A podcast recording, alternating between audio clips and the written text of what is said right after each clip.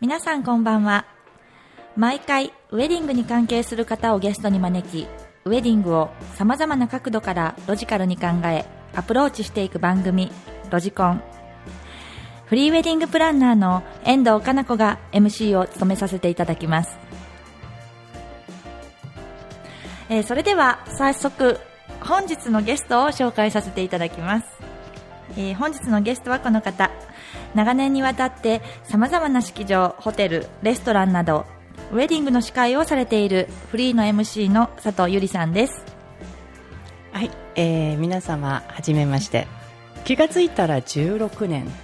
ねですかね。我ながらよく続いていると思っております、えーさて結婚式の司会最近ではブライダル MC という表現もあるようですが結婚式の司会イコールダサい。平凡という印象からかっこいい爽やかなイメージになんとか変えていければと日々奮闘中です。えー私の声はよく眠くなっちゃうと言われることが多いんですがどうでしょうね、えー皆さん今日はどうか起きていてくださいね。フリー MC の佐藤ゆりと申します。どうぞよろしくお願いいたします。ありがとうございます。えー第1回ということで、えー、小心者の私はちゃっかりしゃべりのプロをゲストに招かせていただきまして、えー出花からどっちが司会だか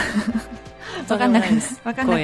なっているぐらいなんですが、いえーゆりさんには本当にあの私実はですね新卒時代22歳の頃からお世話になっておりまして、あのー私はもう本当にゆりさんのウェディング司会を聞いて声にまず一目惚れをしましいてやいやいや。それから私の手掛ける現場においてはかなりの確率で登場いただいておりますが、えーもう長いお付き合いで本当に講師ともどもにわたって大変大変大変 お世話になっているので、とんでもないです。はい、私のことを本当にごよくご存知と思うのですが、えー、と結構ねあのお世辞も言えないし建前が人間ダメ、ね、苦手な人間ですよね。いやいやそんなことなかった。当時もねすっごく可愛かったんですよこの人。本当にね新卒の頃から指名をしてくださっていろんな披露宴を一緒に経験しました。ね、長いお付き合いとはいえかなりの期間空いたからね、えーうん別々に頑張っていたから建前がダメっていうことだけど、まあ、ダイレクトだからファンが多いんだと思います。ポジティブ変換ということでいきましょう。はいナイスです。ありがとうございます、はい。でまあ、そうなんですよね。ダイレクトということで、うん。結婚式についてもあの私ってあんまりこう夢のような世界だからこそ結構あのロロジカルにしっかりと何が本当にお客様のためになるかとか実はそれって喜ばれないんじゃないかとかそういうのを冷静に結構考えてあのシンプルにもビシビシと言っていくので例えばあのすごい面白いのがドレス選びうんうんうん。私ついていくんですけど、うんそれすごいことだと いやそれがそのドレス選びに行った時に、うん。私が結構本当に似合う似合わないがもう顔見たら分かるらしくて。あご新行っちゃうんだ。そうなんです。似合わないって。でご新婦がなんかカーテンから出るのがたまに怖いらしくて これは絶対遠藤さんダメっていう顔するから出ないですって言ってたまに出てこないんですよ。なんかそれぐらい多分分かりやすいみたいで。ただなんかあの絶対成功してほしいし絶対あのお二人のゲストに喜んでほしいのであの上なんて言うんでしょうね。おお世辞？うん。お世辞とかであいいですねとか言うのって何のためにもならないと、その辺もまあロジカルシンキングなのでなね。思っているので、うん。あのそういうのをなんかあの私だけじゃなくこのラジオを通して例えば司会として関わってくださるゆりさんとか、はい。あとあの今後ねいろいろなあの新郎新婦も含めていろいろなゲストを招いていきたいと思うので、は楽しみだ。いろいろな角度でウェディングにこう切り込んではい。いけたらなと思っております。はい。でそんな中でも、えー、と今日司会者さんに来ていただいたわけですが司会者さんというのはウェディングの当日の現場の中であの当日の現場そのパーティーを共にする人ですね。はい。はい。えー、とそ今日はそんな佐藤ゆりさんと一緒にお届けしていきたいと思っております。よろしくお願いします。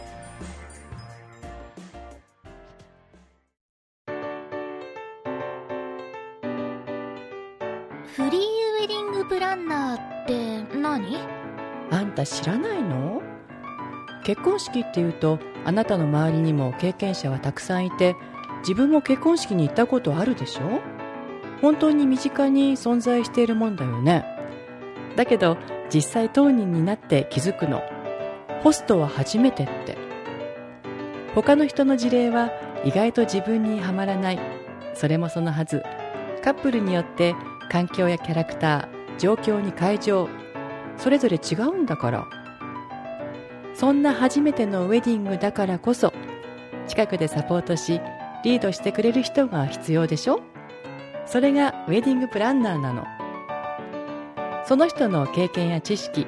時に人脈をも自分たちのものにできるんだからとっても重要な存在だと思わない？だからこそ欧米では弁護士や医者を選ぶようにウェディングプランナーを選ぶというのがメジャーなんだって。それを日本で実現させたのがフリーのウェディングプランナーなの。分かった？そっか。じゃあまずはフリーウェディングプランナーに相談してみる。ウェディングプランナー、スペース、遠藤で検索。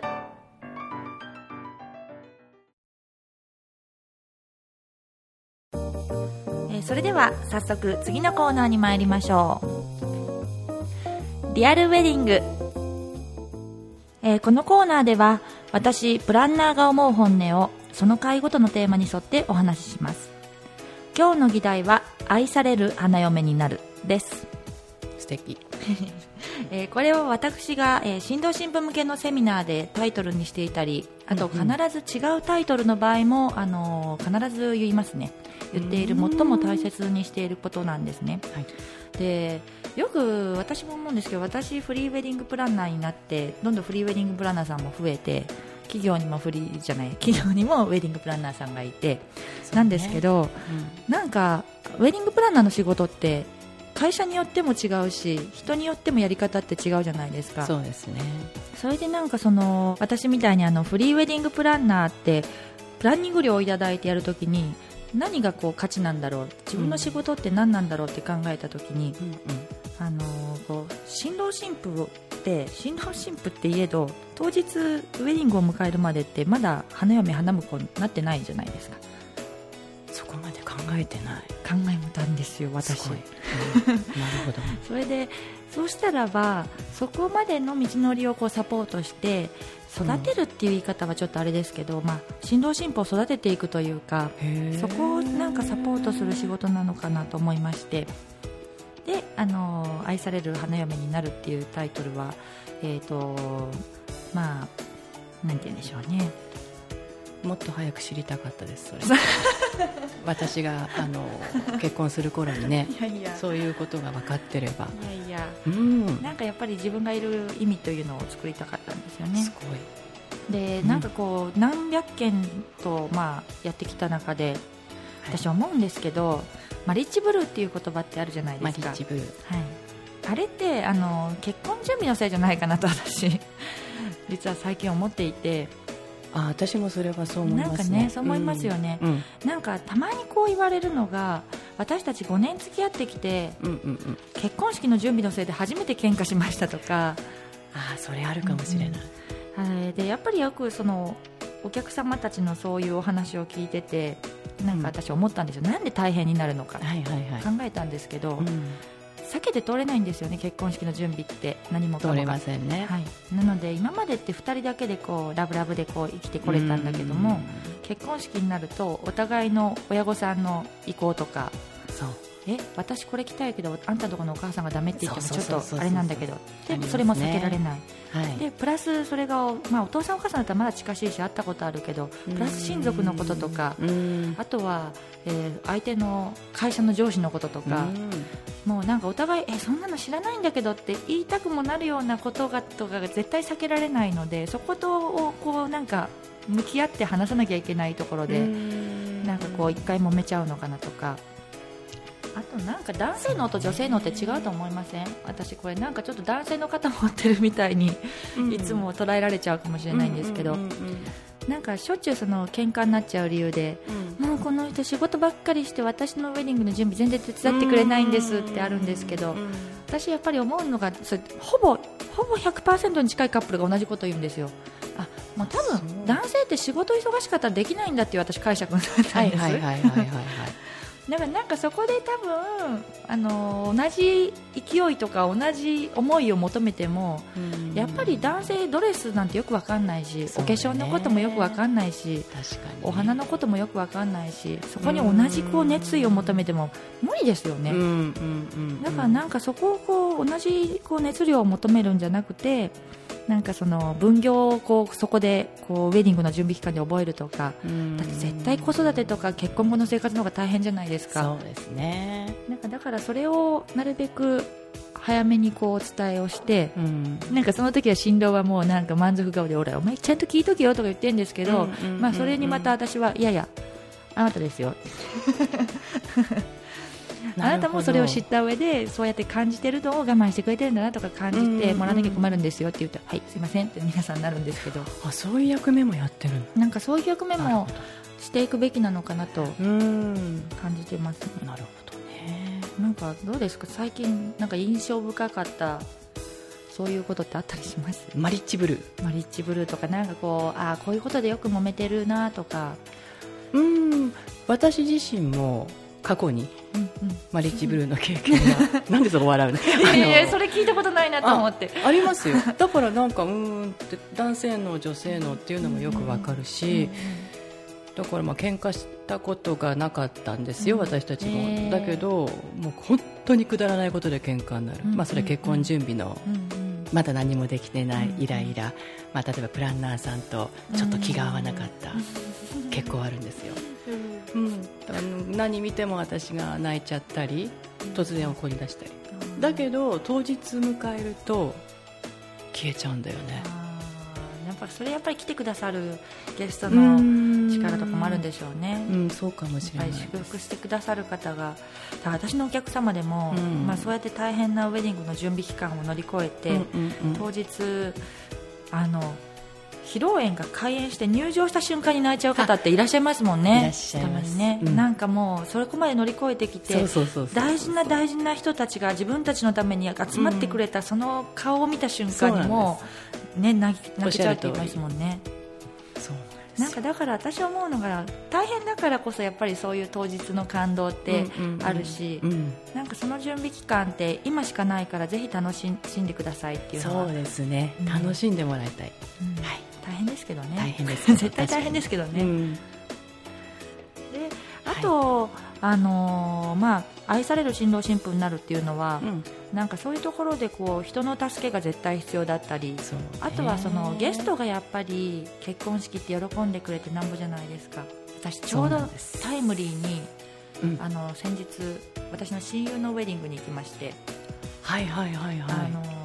すごかったですね。写真見ました？写真拝見しましたよ。あのニューヨーク出身のアメリカ人の方なんですけど、うん。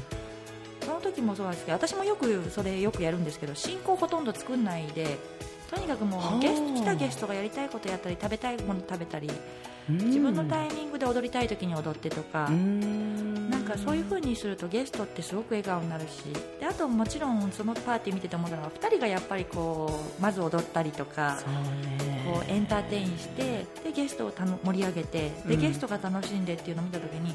もうもちろん会場の装飾とかも素晴らしいんですけど、はいはい。それより何よりやっぱこれゲストがこんなに笑顔でこんなに楽しそうに踊ってるってもう最高だなと思って、うんやうん。っぱりこのゲストの笑顔って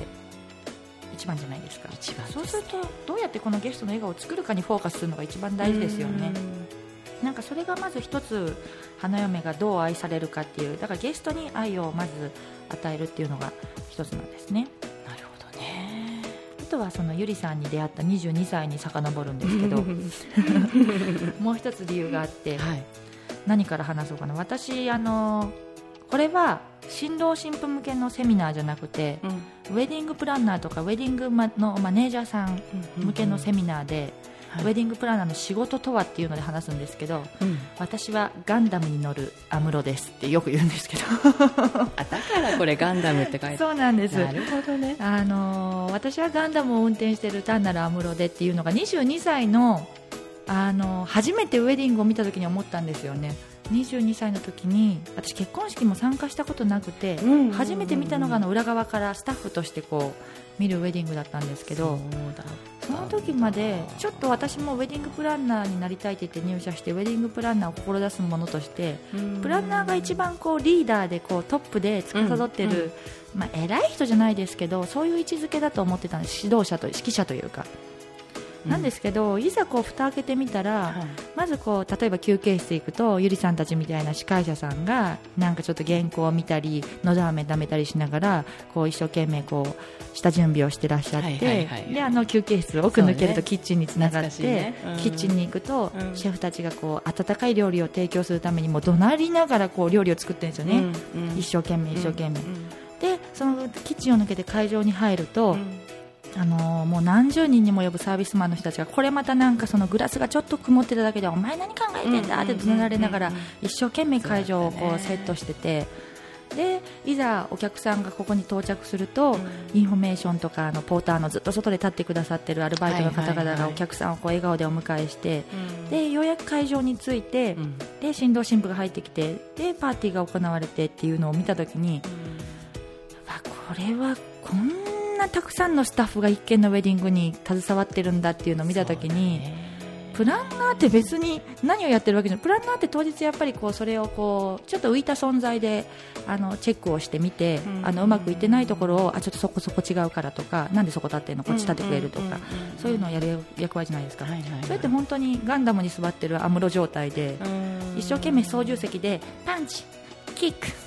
パンチパンチってこうなんかレバーを一生懸命やるんですけどもしそのネジが1個でも外れちゃってたりうん。あの左腕がちょっと取れちゃってたりしたらうんうんうんもう負けるんですよねしあの試合というか戦いに。戦いにね。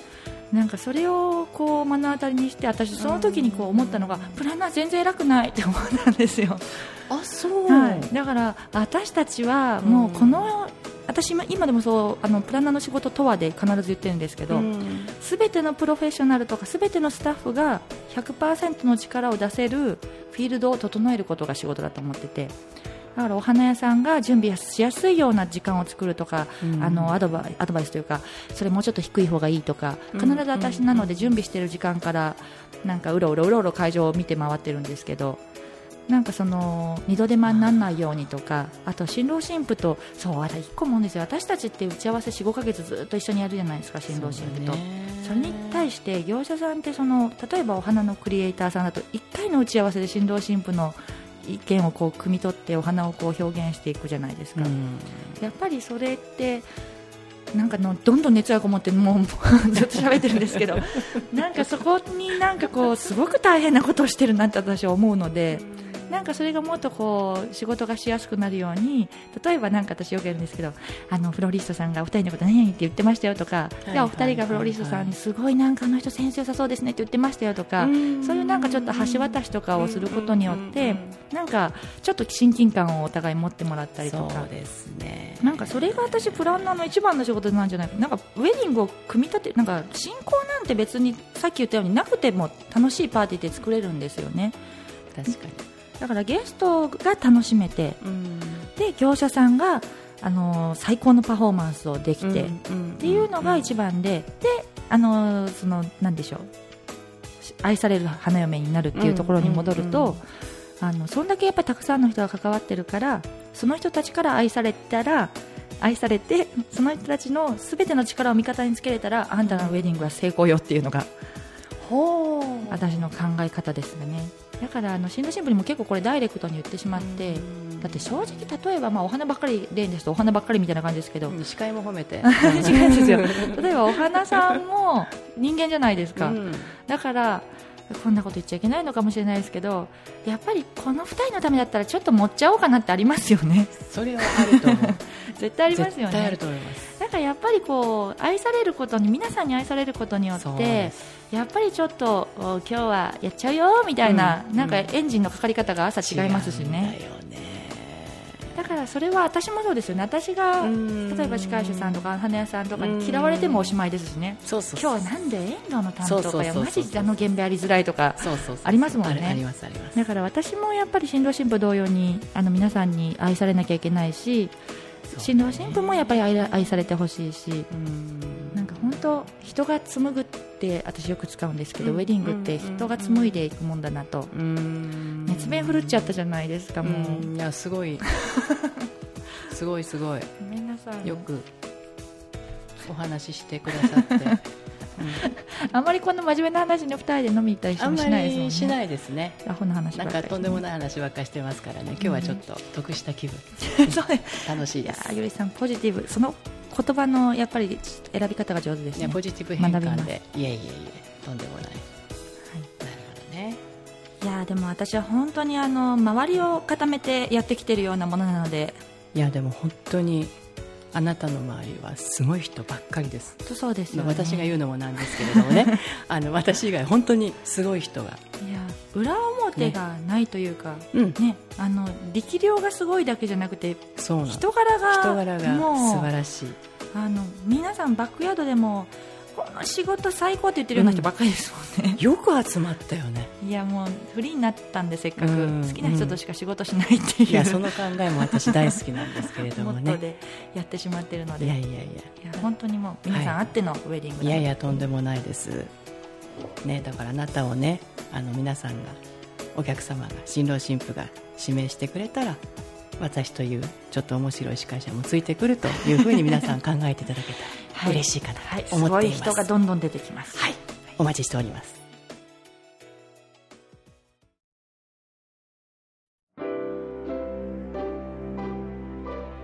ラブレター。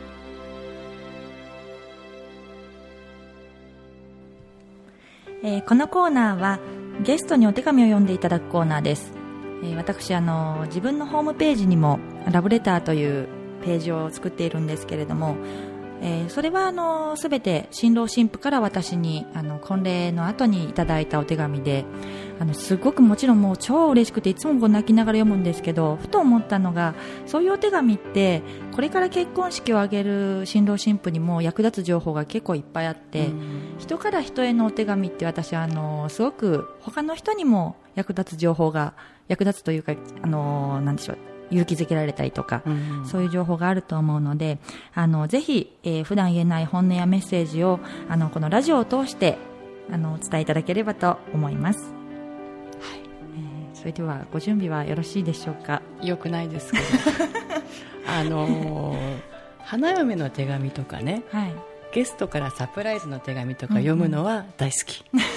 得意です。はい。ただ自分のこ自分が書いて自分で読むっていうのはこんなに大変だっていうことを今になって初めて。今新婦の気持ちすごくよくわわかります。すごくあの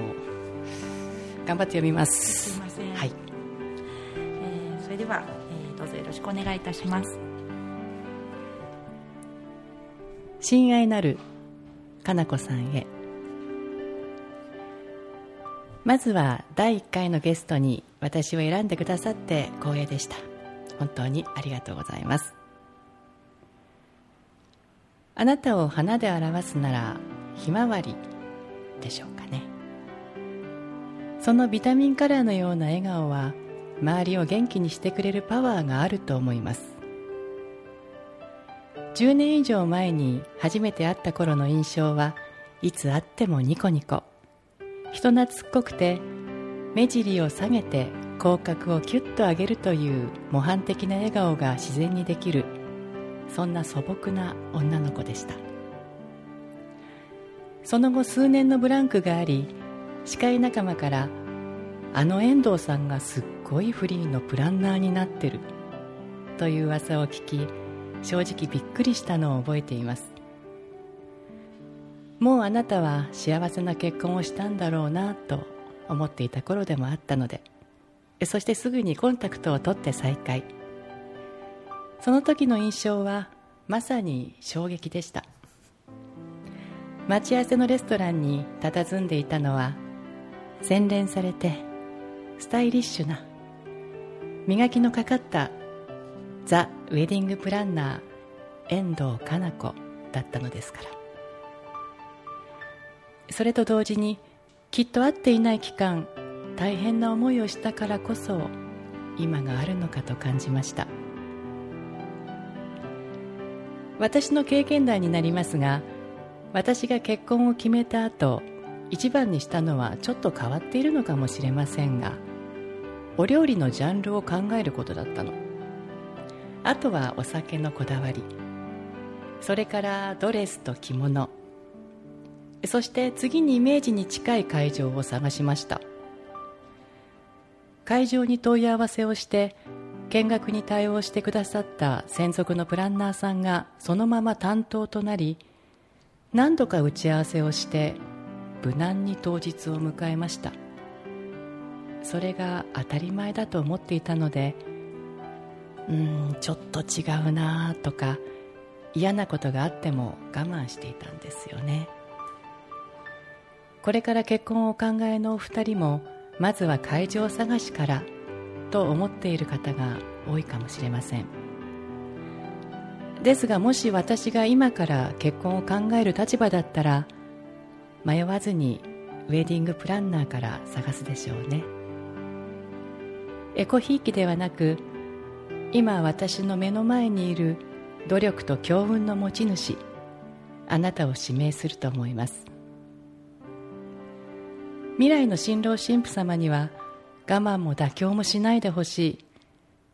特にウェディングの要となるプランナーは吟味していただきたいと思っている次第です。まずは会場探しではなくプランナー探しの時代なんですよね。あなたが当時私のことをどう思ってくれていたか。これは私の推測ですが頼れるお姉さんだったのかなと。そして前にもお話ししましたがあなたが私に送ってくれた言葉。ゆりさんは私の駆け込み寺なの。駆け込み寺。この一言を宝物にこれまで頑張ってこれたと言っても過言ではありません。それが現在では立場が逆転。私はあなたをリスペクトし頼らせていただいています。でももう少しだけあなたがいつ駆け込んできても大丈夫なようにドーンと構えていられるように私もさらに磨きをかけなくちゃね。あなたは担当を持つとすぐにお二人の一番の理解者そして家族となり披露宴の翌日からは学生の頃からのような友人となりお付き合いは一生続いていく。そんなハートの温度がかなり高い人ですから。これからもさらにさらに進化していくあなたを楽しみに私も愛される司会者として微力ながらお手伝いさせていただけたらと思っています。いくら進化しても洗練されてもその周りを元気にしてしまう笑顔は昔のまま。そんなあなたと出会えたことに心から感謝。これからも素敵なかっこいいウェディングを一緒に作っていけたら幸せです。こんな私ですが今後ともよろしくお願いいたします。あなたのファン1号のつもりの佐藤ゆりより。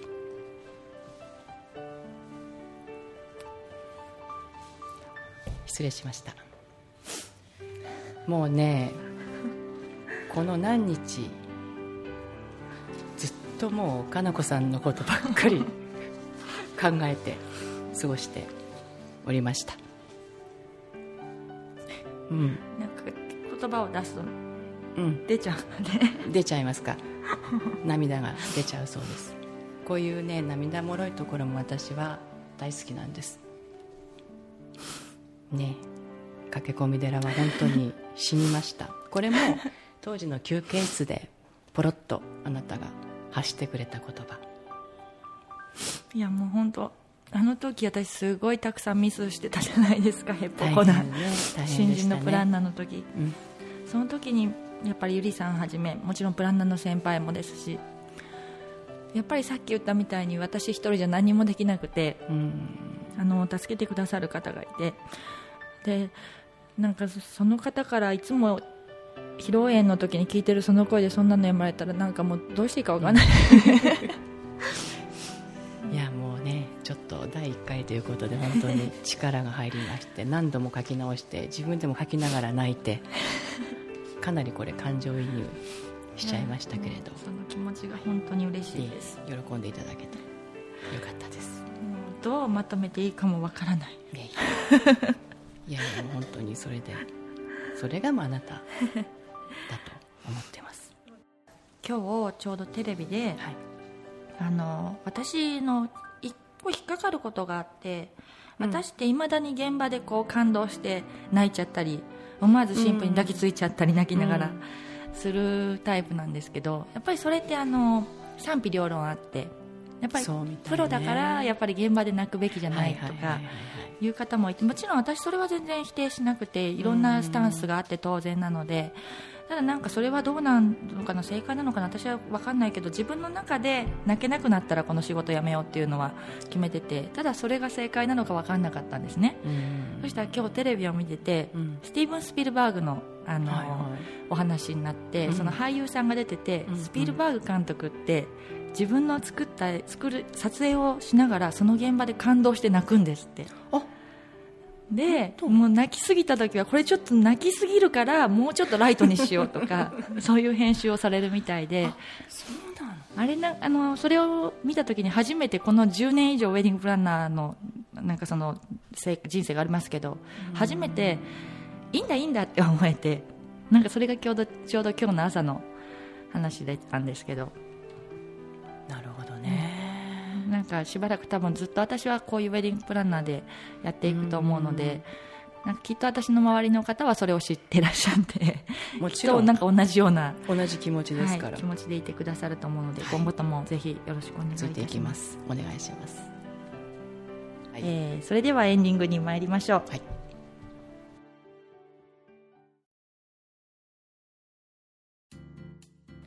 えーあっという間にエンディングの時間となってしまいました、はい。えー今日ご出演いただいていかがでしたでしょうか？まああのやっぱり第1回目ということで責任重大ですからね。もうこのお話をいただいてから毎日あなたのことを考えて過ごしていました。本当に今日はすごく楽しかったしすごくすごく勉強になりました。最高の気分です。ありがとうございます。こちらこそ。ではあの最後にリスナーに向けて一言お願いいたします、はい、今後ウェディング業界はどんどん新しい時代になっていくと思うのですがやはりいいものは受け継いでいけばいいですし、そこに新しい風、そしてお二人だけの特別なスパイスを取り入れていくことが大事なのかなと感じています、そしてお二人が全てにおいて選ぶ時代なのではないでしょうか。遠藤かな子さんは選ばれる愛されウェディングプランナーとしてこれからもこの業界に貢献していかれることを信じてやみません。ぜひお気軽に遠藤ウェディングをお問い合わせください。一度彼女に会っていただければ納得です。えそして私たち司会者も日々精進してまいります。この番組を通して素敵なご縁がありますように本日はお付き合いいただきましてありがとうございました。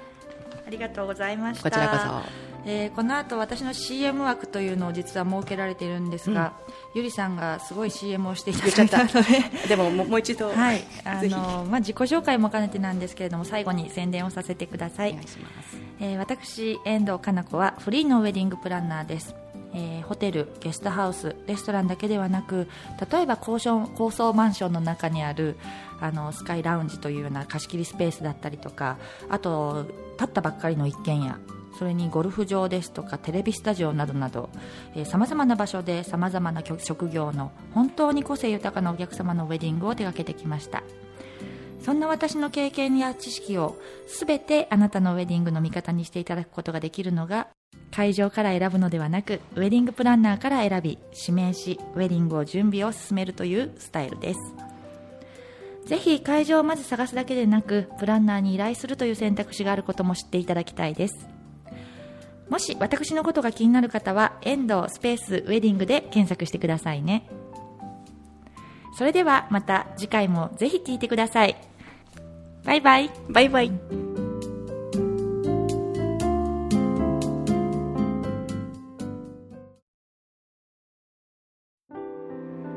本日の花嫁トレーニング。結婚準備は奥さんになるための準備相手と向かい合い思いやりよく話し合い理解すべし。腹が立つことがあれば私に相談すればよし。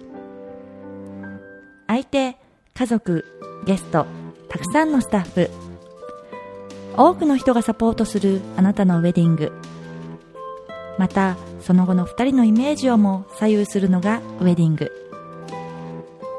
愛される花嫁になることがウェディングを通して最も重要な課題である。花嫁は一日にしてならず。